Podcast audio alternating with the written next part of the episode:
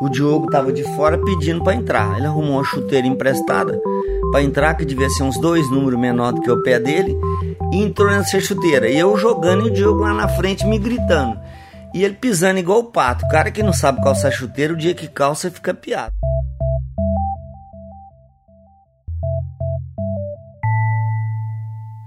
Bom dia, boa tarde, boa noite, querido ouvinte. Eu sou Diogo Braga e hoje eu lhes apresento o episódio número 21 do Casos e Causos Podcast, o Bom de Bola, o primeiro episódio da segunda temporada do Casos e Causos. E hoje eu contarei a história de um homem que teve sua oportunidade de brilhar no ramo futebolístico e alcançou um feito inimaginável.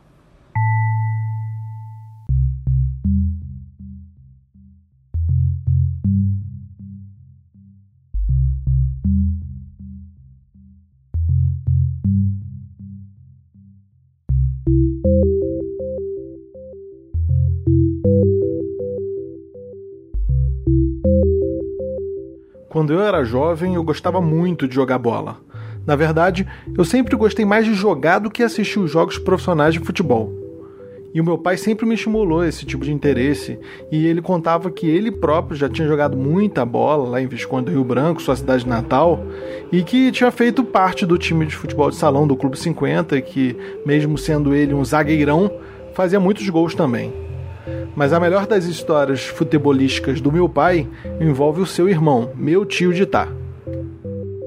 Tem uma outra história que é muito, que é muito engraçada, que é muito boa. É que teve um tempo na minha terra, eu já estava na faculdade e, e o time da, lá no Rio, Rio, Branco, eles tinham um time dos cursilistas católicos. E esses cursilistas, eles se encontravam sempre, faziam muitas farras. E esse dia eles iam jogar em Guiricema, mas o time era muito ruim, o time.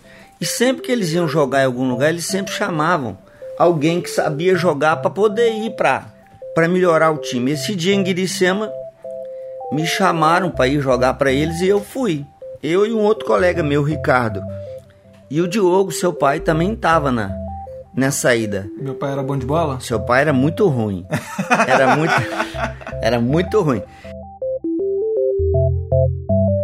Meu pai sempre foi um cara grandão, Embora eu nunca o tenha visto jogar bola quando jovem, é bem provável que jogasse como um peladeiro desengonçado. Mas as histórias que ele me contava sempre tinham um tom atenuador a esta inabilidade. Sempre contava orgulhoso que possuía um chute direita forte e arrasador. Um chute que fazia qualquer goleiro tremer, dizia ele, e mesmo isso também sendo provável, não mascara o resto. Mas o meu pai ser ruim de bola não significa que ele também não tenha tido seus momentos, e foi naquele jogo em Guiricema com o time dos cursilistas de Visconde do Rio Branco que ele viveu o seu auge futebolístico. E aí nós fomos, chegamos lá, era um campo grande, um jogo difícil de, de jogar. Eu gostava, na época, eu gostava de jogar, né? E, e aquele espírito doido para poder ganhar, tal de coisa, e o jogo, uma chateação, o jogo, aquele jogo duro, então nós perdemos um jogo de 1 a 0 lá e empatamos o, o jogo. E quando estava quase acabando o jogo, lá pelo meio do segundo tempo, o Diogo estava de fora pedindo para entrar. Ele arrumou uma chuteira emprestada para entrar, que devia ser uns dois números menor do que o pé dele, e entrou nessa chuteira. E eu jogando e o Diogo lá na frente me gritando.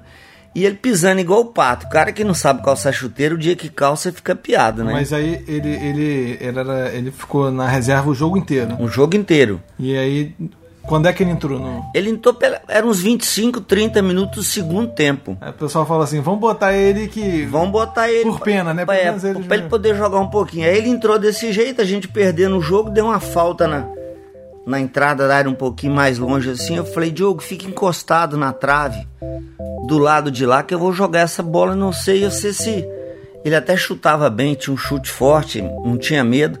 E ele foi para essa, pra essa, essa beirada da trave. O outro time também era time ruim, não tinha ninguém de. E eu bati essa bola na cabeça dele. Eu fico imaginando a maneira que ele entrou naquele jogo. Entrou mancando e com dor porque tinha calçado uma chuteira emprestada que era menor que o tamanho do seu pé. Mas era a chance dele se provar de provar para os outros que ele não merecia estar na reserva. Deve ter sobrado vontade e faltado habilidade para aquelas pernas. Ele entrou no final do jogo, Só ele, descansado, cheio de energia e desengonçado como era, deve ter trombado em todo mundo, pulado, empurrado tudo e todos. E eu bati essa bola na cabeça dele e ele fez o gol.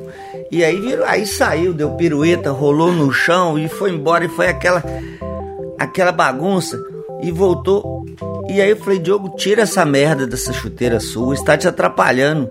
Joga descalço, você não tá dando conta, você não sabe calçar chuteira. Ele catou a chuteira, jogou para fora e ficou jogando descalço lá no jogo. Quando tava acabando o jogo, pelos 44, 45, teve um pênalti a favor da gente, do nosso time. Com certeza ele ficou com vontade de cobrar aquele pênalti. Ele já tinha feito um gol e empatado o jogo. Tava um a um. Imagina se ele fizesse outro gol e virasse o placar. Mas é claro que ele sabia que ele não era o mais habilidoso e que provavelmente ninguém o deixaria bater. E aí teve o pênalti, todo mundo falou: "Não, Ditá, vai lá bater, bate você, bate você", tal. Todo mundo concordou. Tranquilo, porque eu, eu era menino, tinha 20, tinha 22 anos, era o que tava jogando no meio, foi bater. Eu fui lá, falei, vou bater o pênalti. Fui lá, arrumei a bola, arrumei a bola no maior carinho do mundo, tomei tomei posição para bater. O juiz apitou, o Diogo veio de trás correndo e deu um bico na bola, descalço. deu uma bicuda com o dedão na bola e fez o gol.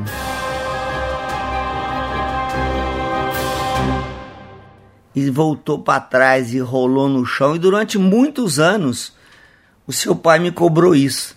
Que eu, que era o craque do time, que era o reforço, que tinha ido lá para reforçar, e quem tinha resolvido o jogo era ele. e a turma do Rio Branco a vida inteira me, me gozou por causa disso, desse jogo no Guiricema. Bom, quem conta um caso naturalmente aumenta a história e as histórias do meu pai muitas vezes contrastavam com as contadas pelo meu tio, pelo simples fato de que meu pai tendia a aumentar seus feitos futebolísticos e meu tio tendia a contar a verdade, né? Diminuir esses feitos. No entanto, meu pai nunca escondeu que meu tio de estar sempre foi bom de bola da família. Sempre jogou melhor, mas isso não o impediu dele ser o melhor jogador e o mais importante daquele jogo. Entrou quase acabando o segundo tempo, fez dois gols e virou a partida. Isso é verdade e virou combustível para as implicâncias entre os irmãos, assim como virou caso na cidade. E isso exemplifica a beleza dos casos e causos como uma manifestação cultural mais espontânea que existe. Não busca a imparcialidade de um texto jornalístico, não busca a imortalidade de um documento institucional, simplesmente é contado, distorcido e esquecido como uma lembrança coletiva que se esvai. Faz parte de uma tradição oral quase esquecida. Os casos e causos falam de interações humanas, propagam relatos familiares e valores morais, muito embora possam ser também apenas histórias divertidas ou que alimentam implicância entre irmãos.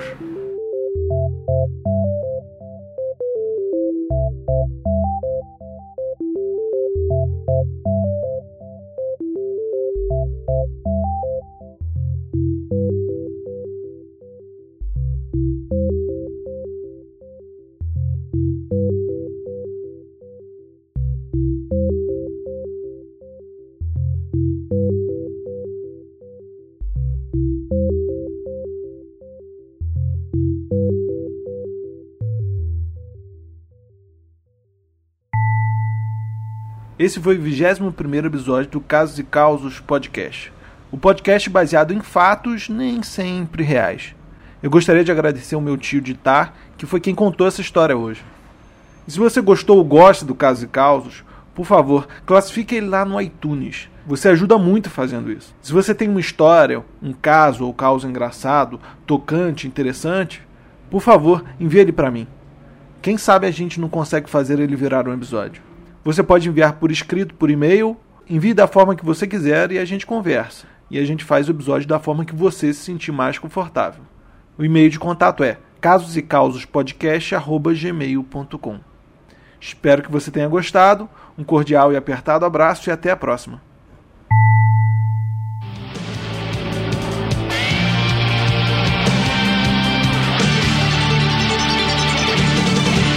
Quando a gente estacava, a gente. Como a gente era muito de assistir desenho, desenho de luta, desenho de poder, então a gente imaginava que poderiam ser poderes de bola de energia, sabe? Tipo o Dragon Ball Z, que lançava as, as bolas de energia